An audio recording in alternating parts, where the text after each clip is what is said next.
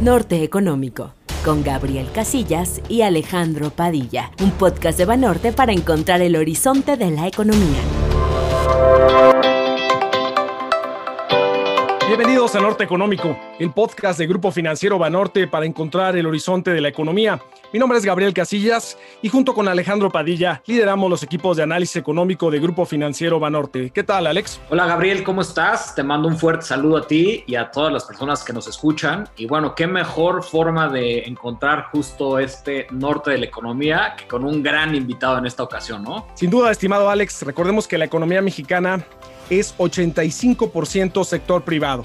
Y qué mejor tener aquí al líder del sector privado en México, a don Carlos Salazar del Consejo Coordinador Empresarial. La entrevista. La inversión se ha venido estancando. Economic relief overall for La coyuntura económica contada por sus protagonistas.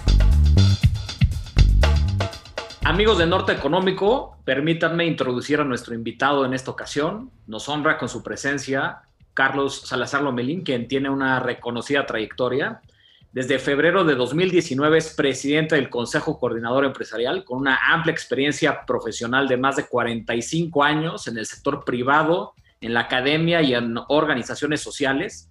Destaca que de 1973 a 2019 ocupó altos cargos directivos en FEMSA, empresa multinacional líder con sede en Monterrey, y que participa en las industrias de bebidas como accionista mayoritario de Coca-Cola FEMSA y segundo accionista de Heineken, y en comercio al detalle a través de FEMSA Comercio, operadora de las tiendas OXO.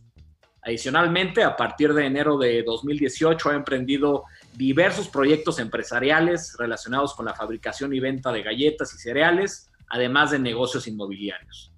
Ha participado activamente en distintas organizaciones sociales y empresariales y ha recibido un sinnúmero de reconocimientos en diversos campos. También ha sido profesor de economía durante más de 40 años en el TEC de Monterrey, en el cual además es presidente del Consejo de la Escuela de Negocios y miembro del Consejo Académico. Carlos, un gusto tenerte en este espacio. Bienvenido a Norte Económico. Muchas gracias Alejandro por esta introducción. Gabriel, pues a la hora que quieras empezamos. Muchas gracias, estimado Carlos. Bueno, y siendo personalmente este, profesor de cátedra del TEC, se me hace que además de invitarte, creo que eres mi jefe en esa parte. Entonces, pero bueno, empecemos con, con esta primera pregunta, estimado Carlos. Eh, bueno, 2019 fue un año complejo, ¿no? Tuve, yo creo que una de las cosas que marcó ese año fueron todas estas protestas violentas en muchas partes del mundo, particularmente en Santiago de Chile, pero también en Líbano, en Hong Kong, etcétera. Y 2020 fue un año lleno de estos famosos cisnes negros o black swans, estos eventos con, que tienen una probabilidad muy baja de ocurrencia, pero con un impacto muy severo, y uno de estos claramente fue la pandemia de COVID. Y bueno, pues 2021 presenta todavía muchos retos, pero hay una luz al final del camino que es la vacuna. Y es en este sentido eh, que quisiéramos eh, preguntarte, ¿cuál es la perspectiva empresarial eh, de qué anticipan en este 2021, estimado Carlos? Fíjate qué interesante la manera en que planteas esto, Gabriel. sin duda, y no lo había recordado yo, el 19 fue marcado por estos eventos que lo que reflejaban en el fondo era la falta de movilidad social de los jóvenes en el mundo. Este es un problema que tenemos en el mundo, pero especialmente en México, cuando analizan ustedes las cifras de cómo se ha disminuido la movilidad de las personas, es impresionante. Si tú tienes eh, como lugar de nacimiento el sur de México y naciste en un estrato social bajo, eh, la probabilidad de que tú escales en los, en los estratos sociales durante tu vida es verdaderamente impresionantemente baja. Estás hablando de niveles del 3% de probabilidad de que tú tengas esa capacidad de desarrollo. Bueno, eso que era la problemática que nos movía a todos en el 19, cómo encontrar soluciones desde el punto de vista social. Y ya había habido aquí en México una serie de elementos. Nosotros anunciamos en febrero del año 2020, antes de que explotara la pandemia, eh, nuestra nueva dimensión social y todos los puntos, el decálogo era orientado a un compromiso mayor de los empresarios con su sociedad, tratando al final, como gran resumen, de dar una solución a esas, a esas inquietudes que ya se habían eh, aflorado durante el 2019, en algunos casos hasta de una manera violenta. ¿Quién iba a pensar que el problema de la pandemia nos iba a traer no solamente una situación en la cual se afectó la economía como un efecto colateral de tratar de proteger la parte de salud de la población, nos iba a traer como gran consecuencia un incremento de la problemática de la movilidad social. Hoy quizás no se habla tanto de esto, pero creo que una de las cosas que, van a ser un resumen de los efectos negativos de la pandemia es que estas cifras que hoy el Coneval nos empieza a dar en gotero eh, nos indican que el tema de la movilidad, en el caso nuestro de México, se va a agravar. Más jóvenes mexicanos van a tener la necesidad de buscar fórmulas en las cuales podamos tener trabajo. Hoy todo el discurso es recuperar los empleos perdidos. No se habla del millón de empleos anuales que el país tiene que incrementar ¿Por qué? Por su impacto demográfico. Todos esos jóvenes que están llegando a la edad de trabajo.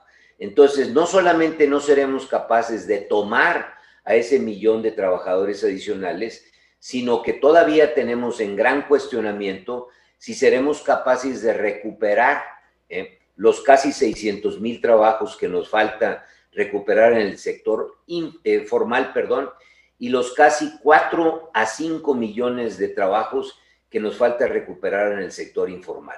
De ese tamaño es el reto con el que arrancamos el año 2021. Qué interesantes comentarios iniciales para poder continuar con el análisis.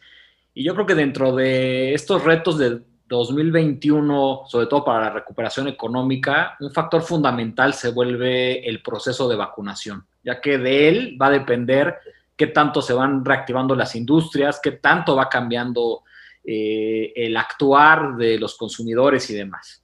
Y en este sentido, nos gustaría muchísimo si nos pudieras compartir cuál es la perspectiva que tienen en torno al programa de vacunación, la coordinación empresarial y sobre todo también su impacto económico. No, esto es, esto es básico, este, Alejandro.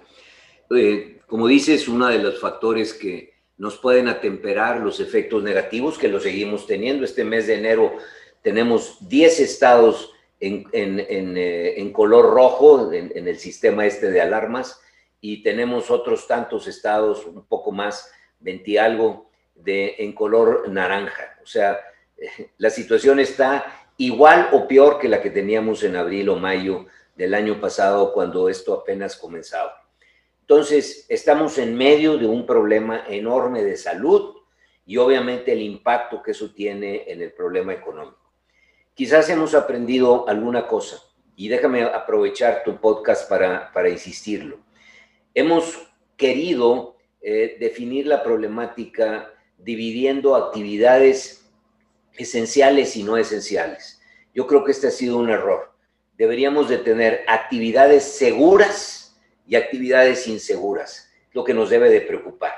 Eh, ha habido publicaciones de todo tipo, no solamente en México, sino he leído algunos de Estados Unidos, donde la probabilidad de contagio de ir a un restaurante que tiene todas las medidas de seguridad es tan bajo que es mucho mejor eso que, que estar en una actividad este, eh, que le llames tú este, prioritaria o no prioritaria. El concepto debería de estar cambiando a tratar todos de estar en actividades seguras, eh, con la sana distancia, con todos los mecanismos de, cubrebocas, de, gels, de, de lavado de manos, de tratar de mantenernos todos libres de contagio hasta donde no sea posible. Toda esta problemática viene a darnos una luz de esperanza, que es la vacuna. Las vacunas este, a un tiempo récord se han desarrollado en el mundo por múltiples ya ahora sí laboratorios, todas con tecnologías increíblemente interesantes eh, respecto a la manera en que pueden entrar en nuestro cuerpo sin causarnos ningún efecto colateral. Y todas estas vacunas estarán disponibles en la medida en que la oferta pueda empezarse a incrementar en los lugares en donde se está produciendo. Eh, creo que México hizo muy bien en, asegurarse del abasto. Eh, ya tiene programas de abastecimiento importantes que van a empezarse a generar a partir de que uno de los laboratorios AstraZeneca nos empiece a entregar ya cantidades muy importantes de, de dosis de vacuna y ahí es donde se va a aparecer realmente el gran reto del programa de vacunación. Hoy los programas de vacunación son pequeñísimos, estás hablando de vacunar 400 mil personas, que es las vacunas que nos llegaron, la cantidad más grande que nos ha llegado, de una población de 130 millones de habitantes, de los cuales habrá que vacunar a 90 millones quizás, este, porque a lo mejor a los niños muy pequeños no se les va a vacunar. Pero el target, el objetivo va a ser entre 90 y 100 millones de personas. Así que imagínate el reto, porque además lo tienes que hacer en un periodo de tiempo muy corto. Quiero poner ejemplo lo que está intentando hacer la administración de Biden. Ha anunciado desde que entró al gobierno hace unos días que él piensa vacunar 100 millones de personas en los primeros 100 días. Representa un, un reto ya no de producción de la vacuna, el reto es la logística, la distribución, la aplicación en el caso de Estados Unidos no hablemos de financiamiento porque creo que lo tienen resuelto. Pero esta misma problemática se nos presenta en México. De acuerdo a la estadística que nosotros conocemos, ya en el mes de febrero, a unos días de distancia, estaremos recibiendo dosis de vacuna, ahora sí en cantidades verdaderamente importantes. Estoy hablando de cifras cercanas a los 10 millones de vacunas. Ahí, y una vez volvemos a hacer el comentario, no se va a poder lograr una forma eficaz, eficiente, eh, eh, rápida de aplicación de las vacunas si el sector privado no está 100% alineado con nuestra autoridad.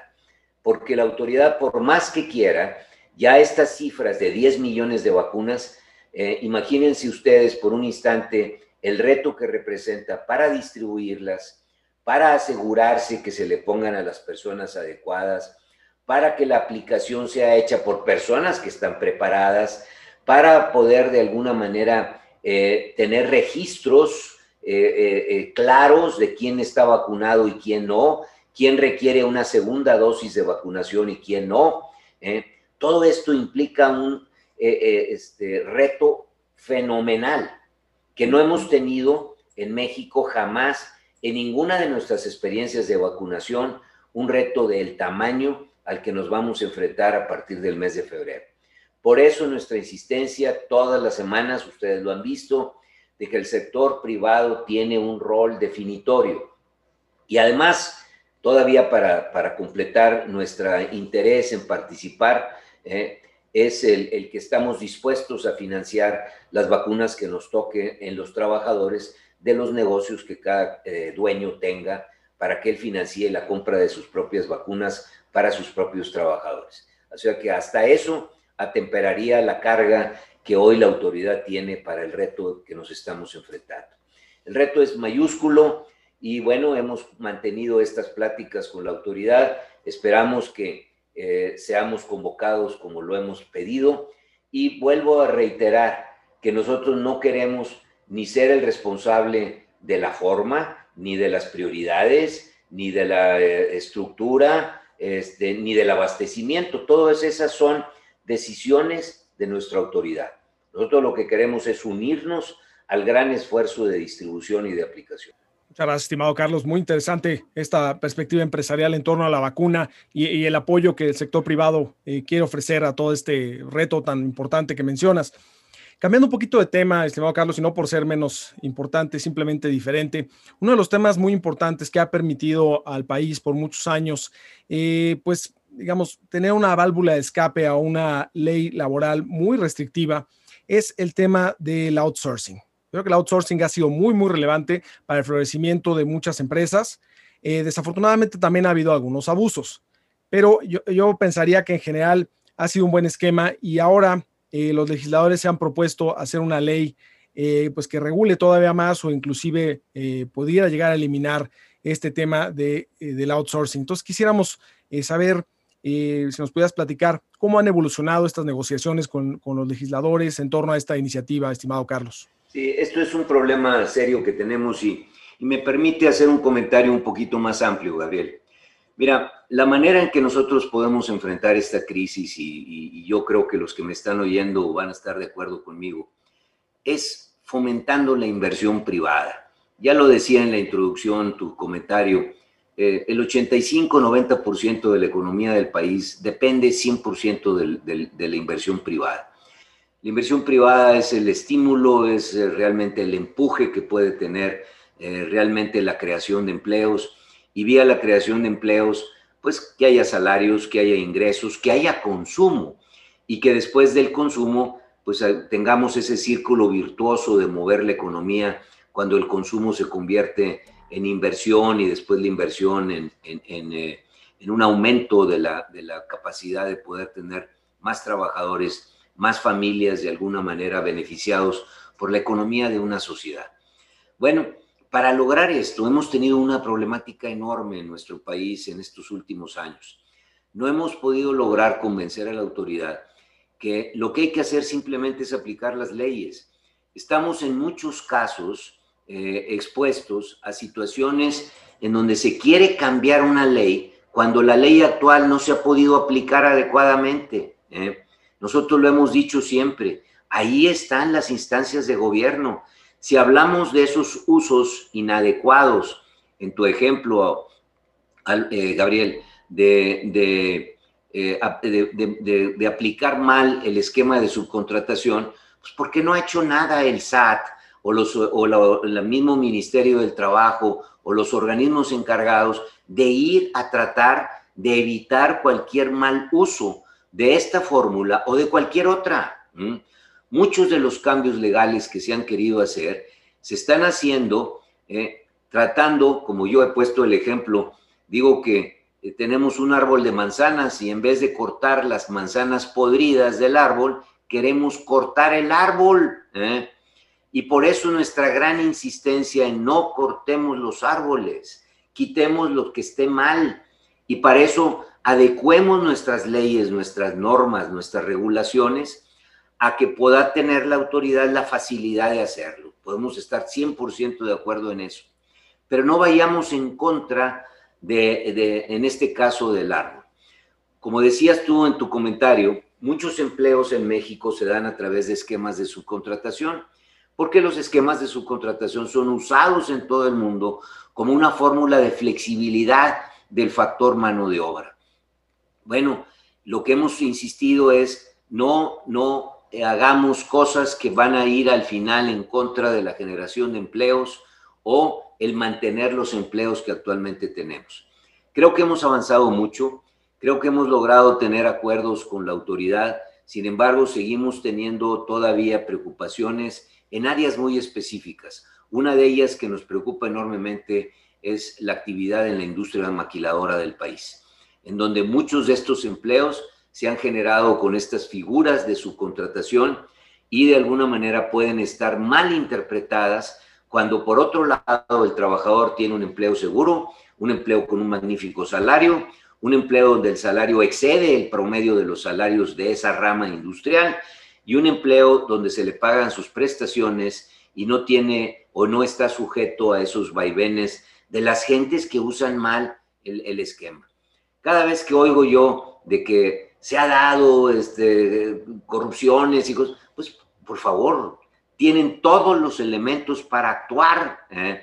Las leyes ya están establecidas. ¿eh? Si alguien no paga sus impuestos, el SAT es el obligado a irlos a cobrar. ¿eh? No, no, no tenemos otra manera más que esa. Entonces, bueno, que se apliquen las leyes y que se cobren los impuestos que se tienen que cobrar que se castigue al que elude cualquier pago de impuestos y que se supercastigue a cualquier individuo que se aprovecha de los trabajadores para pagarles menos o no darles sus prestaciones. Justo en, este podcast, Gabriel y yo hemos platicado de muchos de los factores detrás de un crecimiento sostenido, de desarrollo económico, y creo que tú ya tocaste algunos temas, ¿no? Como es el caso del Estado de Derecho o la importancia que tiene la inversión. Y de hecho me gustaría enfocarme un poco más en este tema de inversión que ya comenzaste a, platicar sobre él. ¿Qué expectativa tiene el Consejo Coordinador Empresarial en torno a la inversión?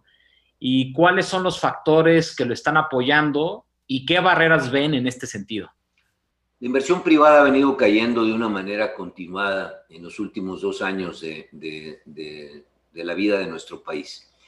El, eh, el, año 2019 la inversión privada disminuyó casi un 9%.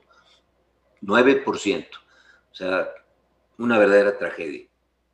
Porque eso tiene consecuencias en el mediano plazo. El dinero que no se invierte hoy deja de generar empleos en los próximos meses. Eh, las cifras para el año 2020 no se conocen, pero sí conocemos las cifras que ya había alcanzado la disminución de inversión por ahí por el mes de, agosto y septiembre del año pasado. Y estás hablando de, números verdaderamente impresionantes. La inversión privada había caído ya 18%. Lo que se haya podido recuperar en el último trimestre nos va a llevar a, cifras de doble dígito muy cercanas al 15% en el mejor de los casos de disminución de la inversión. Dos años consecutivos cayendo la inversión, por un lado a 9% y después este, este 15% que, que, yo pronostico, eh, obviamente son malas señales para el, el crecimiento económico que se espera para el futuro. Obvio que vamos a tener un rebote después de haber caído la economía 9%, este, el solo hecho de volver a las actividades normales y el hecho todavía esperanzador que nos va a provocar la vacuna, eh, pues va a traer como consecuencia que la actividad económica tienda a irse mejorando, sobre todo a partir del segundo semestre del, del año 2021. Entonces yo sí esperaría un crecimiento, algunos analistas pronostican el 3, 3,5%, creo que en el grupo Banorte el, el, el, pronóstico anda como en el 3.7 por ahí para crecimiento. Eh, la banca más o menos anda en ese promedio. la Secretaría de Hacienda pronostica el 4,5 de crecimiento y yo creo que sí es factible llegar a tasas de crecimiento mejores. ¿De qué va a depender? De este tema que estamos hablando y lo hablamos reiteradamente. Tenemos que dar seguridad jurídica, respetar la normatividad del país, hacer que el inversionista se sienta tranquilo. Por otro lado, estamos llenos de oportunidades en el país. Somos el país de América Latina con mayor cantidad de oportunidades y ahorita explico por qué. Eh, tenemos más oportunidades que nadie, podríamos estar creciendo de una manera muy acelerada. Necesitamos esa seguridad jurídica. Y número dos, necesitamos fomentar cualquier fórmula que nos promueva la inversión pública y la inversión privada. Por esa razón, el Consejo Coordinador Empresarial ha sido el promotor de estos anuncios y estos programas de inversión en infraestructura financiada mayoritariamente con recursos privados. Llevamos dos anuncios, como ustedes saben. En este mes de febrero pensamos estar listos para el tercer anuncio y son tan, importantes los dos primeros anuncios que ya este, este paquete de inversiones que se ha sumado el primero y el segundo ya con setenta y tantos proyectos de inversión para el país, representan eh, más del 4% del Producto Interno Bruto. Esta es una cifra que no habíamos visto en México en las últimas décadas de inversión pública-privada y mucho menos de inversión pública. La inversión pública alcanzaba cifras muy cercanas al 2% por año. Podríamos en el 2021 llegar a números muy cercanos al 4% o superiores si el tercer paquete lo podemos armar bien. ¿Qué requerimos? Requerimos una autoridad que sea mucho más expedita, con mucho más eh, interés en que estas cosas se muevan con rapidez. Necesitemos una autoridad que no le ponga trabas a, las inversiones, que estas inversiones se apliquen adecuadamente. requerimos la apertura y otra vez, pues ese respeto al Estado de Derecho del cual hemos insistido tanto si se puede dar, si se pueden continuar con estos eh, programas de inversión pública privada y esto va jalando la inversión privada y déjame un instante de referirme porque creo que estamos llenos de oportunidades, porque somos el país exportador más grande de América Latina. Ya lo he venido yo diciendo en cada vez que tengo oportunidad de esto. Pero solamente, como hace rato comentaba, eh, tenemos el 28% de, de de contenido nacional, esta posibilidad que nos da el poderle sumar y sumar y sumar más contenido nacional, es lo que hacemos hoy ¿eh? nos podría permitir definitivamente crear áreas de negocio en todos los rincones de México y que de alguna manera estuvieran estimulando el crecimiento de las diferentes comunidades del país. Muchísimas gracias, Carlos. Yo creo que definitivamente nos estás dando los pilares que se, requieren para que haya inversión y que a su vez que haya crecimiento. Ahora, tratando de, en esta pregunta, y, aquí estamos ya cerca de terminar y te agradezco mucho tu tiempo, tratando de resumir estos puntos, eh, ¿cuáles eh, serían, en tu opinión, los riesgos más importantes que ve el Consejo Coordinador Empresarial para que la economía se recupere y retome tasas de crecimiento positivos de manera sostenible? Si puedas enumerarlos estimado Carlos? Bueno, sin duda, el principal riesgo que, seguimos teniendo es la misma pandemia. Si no somos capaces de atemperar los efectos colaterales que trae la pandemia de salud, pues olvídate de tener un crecimiento económico importante en el país. Vamos a tener que reiterar los cierres de, actividades, vamos a tener que seguirnos manejando con estas eh, eh, limitaciones a la movilidad en el país con actividades totalmente cerradas, de las cuales dependemos muchísimo. México ha sido tradicionalmente muy fuerte en el sector turístico, el sector gastronómico. Todas estas actividades están enormemente impactadas por la pandemia. Entonces, eh, ¿qué, ¿cuál es el riesgo más grande que tenemos? Ese. ¿eh? Otros riesgos importantes en nuestro mundo, que es pues, la, la inseguridad. No hemos hablado en el 2020 de la inseguridad porque el problema fue tan grande, problema de salud, que como que eh, oscureció los problemas de inseguridad que se estaban viendo crecer en el año 2019. Bueno, en el año 2020 fueron peores. ¿eh? y en el año 2021 no, no vemos ningún elemento que digas tú va a tratar de disminuir. Que nos digan que han disminuido algunos indicadores de la inseguridad, que bueno, es una magnífica noticia. Estos indicadores siguen siendo altísimos, como quiera, ¿eh? pero por otro lado, los más graves, que son eh, las muertes y la percepción de inseguridad que se tiene en algunas regiones de nuestro país, sigue siendo un problema muy serio. Tercer eh, grado, estos cambios constantes a las regulaciones y a las normatividades. Nosotros esperamos que nuestros legisladores se den cuenta que estas adaptaciones son necesarias sin duda, pero son adaptaciones a muchas de las leyes que tenemos, pero no queramos cambiar todo, ¿eh? porque lo único que vamos a provocar es una disminución enorme, mayor que la que ya hemos tenido en la inversión, y las consecuencias las vamos a ir viendo, como explicaba yo hace rato, en el tiempo. Decisión que dejas de hacer hoy te va a venir afectando en los meses futuros.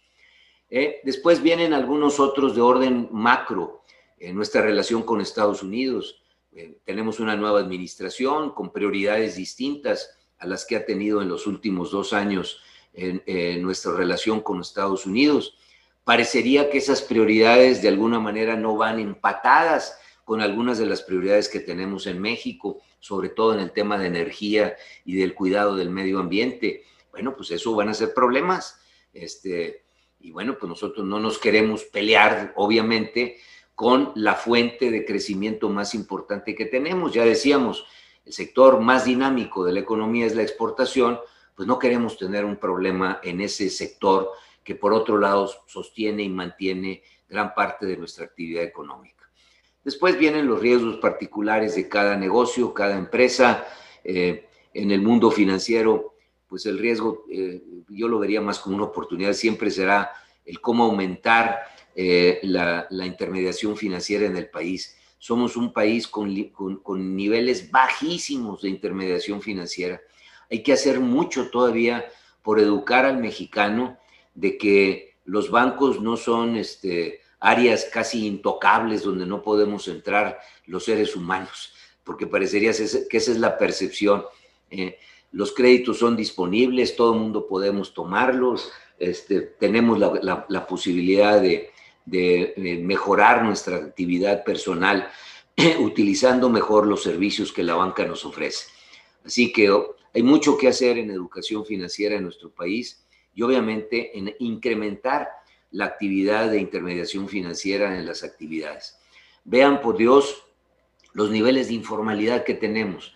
Es increíble que cada año usamos más efectivo en México, más efectivo, y eso no es más que un reflejo, por un lado, de la poca intermediación financiera, o no, poca, bueno, no estar creciendo a lo que, a lo que el país eh, esté demandando, y por otro lado, que no estamos haciendo realmente un esfuerzo claro por la formalidad.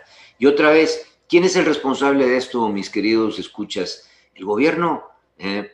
Esto no es de que fíjate que voy a hacer una nueva ley para esto, no, aplica lo que tienes que hacer. Todo mundo, dice la constitución política de, nuestro país, no me acuerdo, pero es en los primeros artículos de la constitución, que todos los mexicanos estamos obligados a cooperar con el erario. Dice todos, ¿eh? no dice los informales no. ¿eh? Pues claro, tenemos siempre un incentivo constante a la informalidad que tiene efectos en la intermediación financiera, en la capacidad financiera del mismo gobierno. ¿eh? Cuando se habla que en México pagamos pocos impuestos, se nos olvida que una cuarta parte de la economía, el 25%, está dada ya por la informalidad. Y la informalidad, por definición, pues no paga ningún impuesto. Entonces, traemos aquí en la espalda todo aquel que trabaja y todo aquel que paga impuestos, un 25% de entrada ¿eh? de personas que nuestro país no pagan sus, propios impuestos. ¿Quién es el responsable de, irles a cobrar? Pues el Estado. Pero obviamente siempre será más fácil cobrar este, donde este, hay más relumbrón y todo, que la tarea difícil, que otros países han hecho, por cierto. ¿eh? España es un magnífico ejemplo de cómo ha disminuido la informalidad y cómo ha incrementado el número de contribuyentes de una manera muy efectiva. Pero para eso me invitas a otro, a otro podcast, Gabriel, y este, platicamos de la enorme cantidad de oportunidades que tenemos. Yo diría que en todos los frentes del país, pero si quieres hablar del financiero, pues ahí nos echamos una buena plática del mundo financiero, que algo conozco del mundo este. Muchas gracias, estimado Carlos. Sin duda, este, coincidimos contigo. Y este, claro que esta es tu casa. Cuando quieras, volvemos a platicar y felices de que, de que estés en nuestro podcast, y como lo estamos actualmente. Y algo, algo importante, no podemos, insisto, coincidir más contigo, por ejemplo, en la parte cuando hablas del sistema financiero, de la poca o muy baja penetración crediticia. Como tú sabes, este, desafortunadamente algunos hechos históricos la, disminuyeron significativamente, ¿no? La nacionalización bancaria, luego la crisis de 94, llegamos a estar en niveles de penetración crediticia del 6% del PIB, ¿no? Por ahí de, principios del siglo. Actualmente estamos alrededor de 20% si nada más tomamos la banca comercial con el crédito al sector privado no financiero, pero sin duda pues deberíamos estar en 40 mínimo. Entonces, efectivamente hay mucho por hacer nosotros, eh, eh, al menos desde nuestra área, eh, participamos en varios programas, en la Semana de Educación Financiera, etcétera, pero efectivamente algo bien relevante es que se cumplan las leyes, ¿no? el Estado de Derecho y que se disminuya la formalidad para que realmente pues, sea un impulsor. Y aún, a pesar de esto, sí ha estado creciendo, pero hay mucho por hacer y coincidimos contigo. Estimado Carlos, bueno, pues queremos hacer todavía el mejor uso de tu tiempo. Nos quedan dos preguntas muy, muy pequeñas. Alejandro y un servidor, te queremos hacer dos preguntas de carácter personal.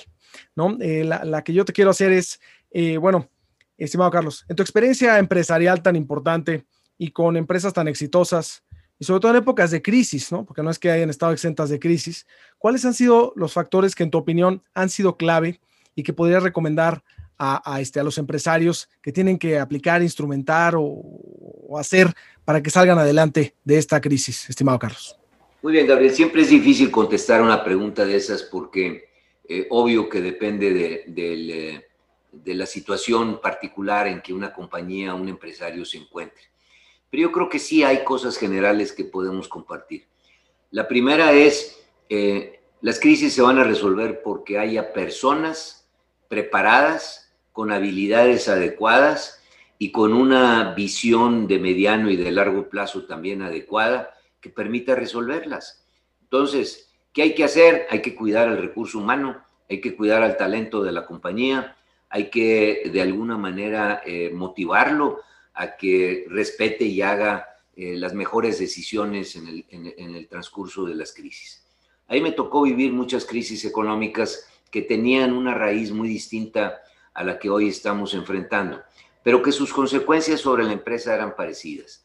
La crisis del 82, la crisis del 94, este, fueron crisis muy, muy pesadas para, para México y para los que trabajábamos en las empresas en aquel entonces.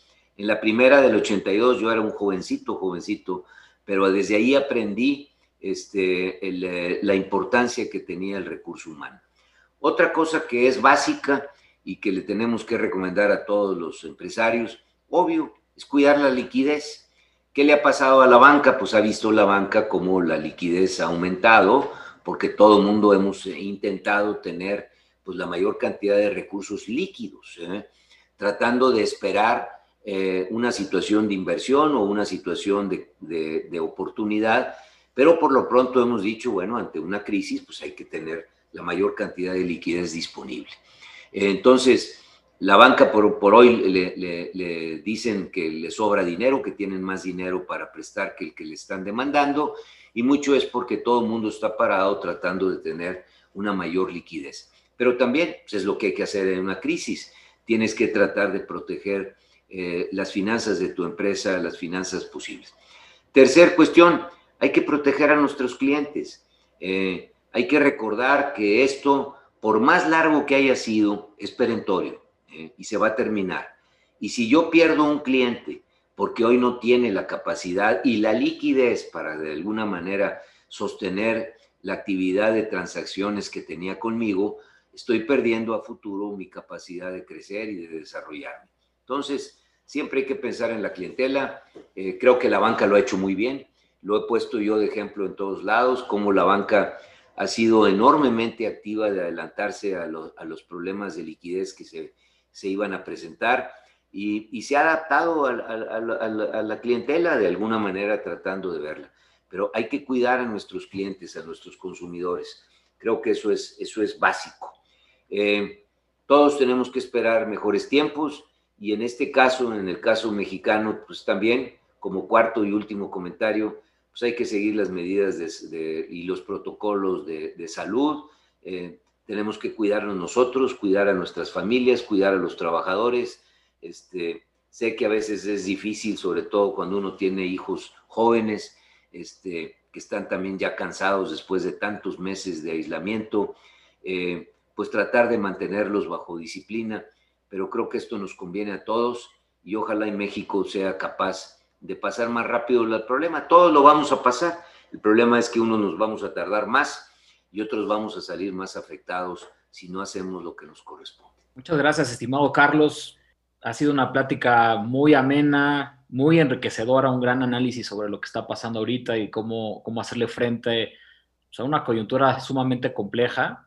Y ya nada más nos queda una última pregunta, si nos permites.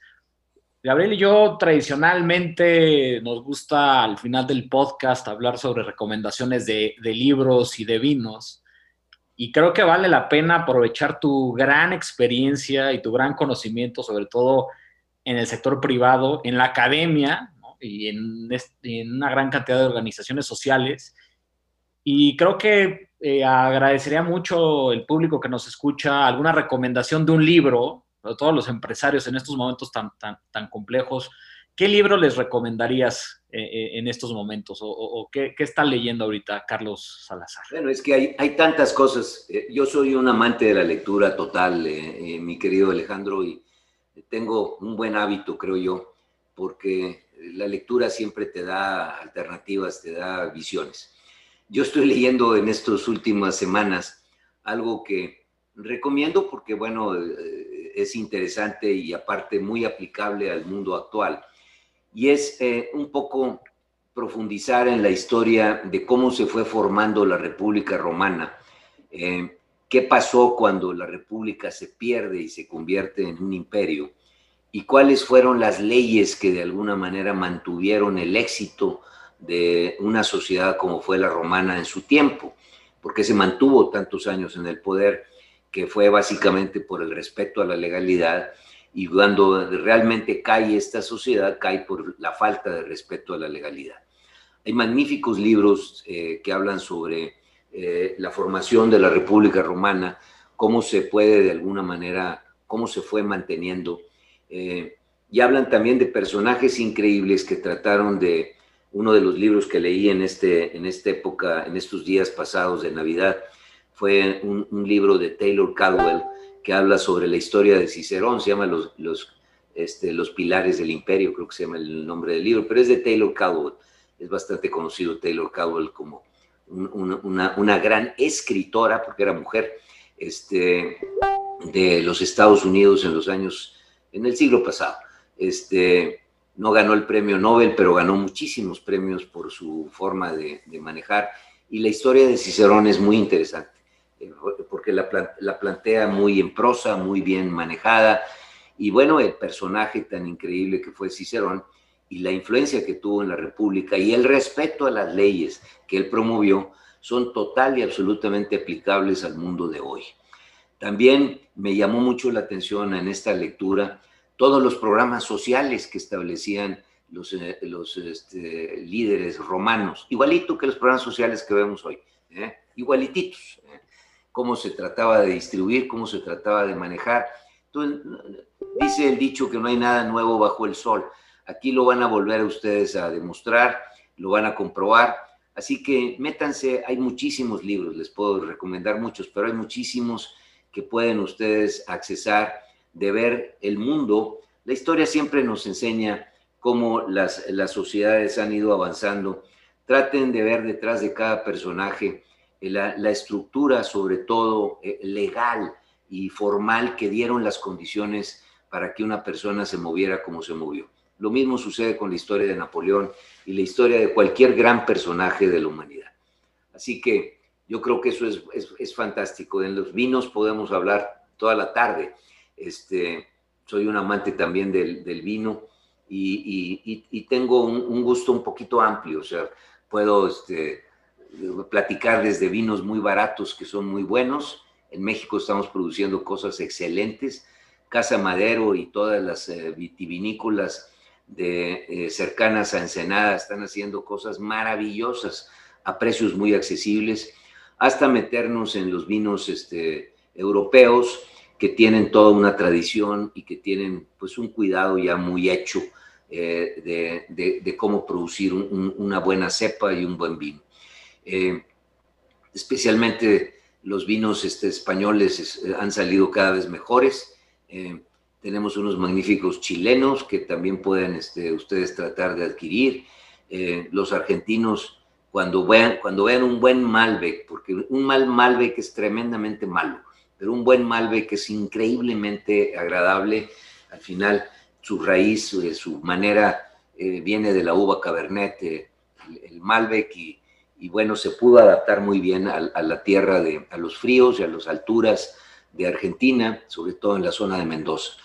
Entonces, creo que podemos este, también gozar muy buenos vinos y hay para todos los presupuestos. Entonces, creo que podemos también tener una amplísima cosa. Un día también me pueden invitar a eso y platicaríamos muy a gusto.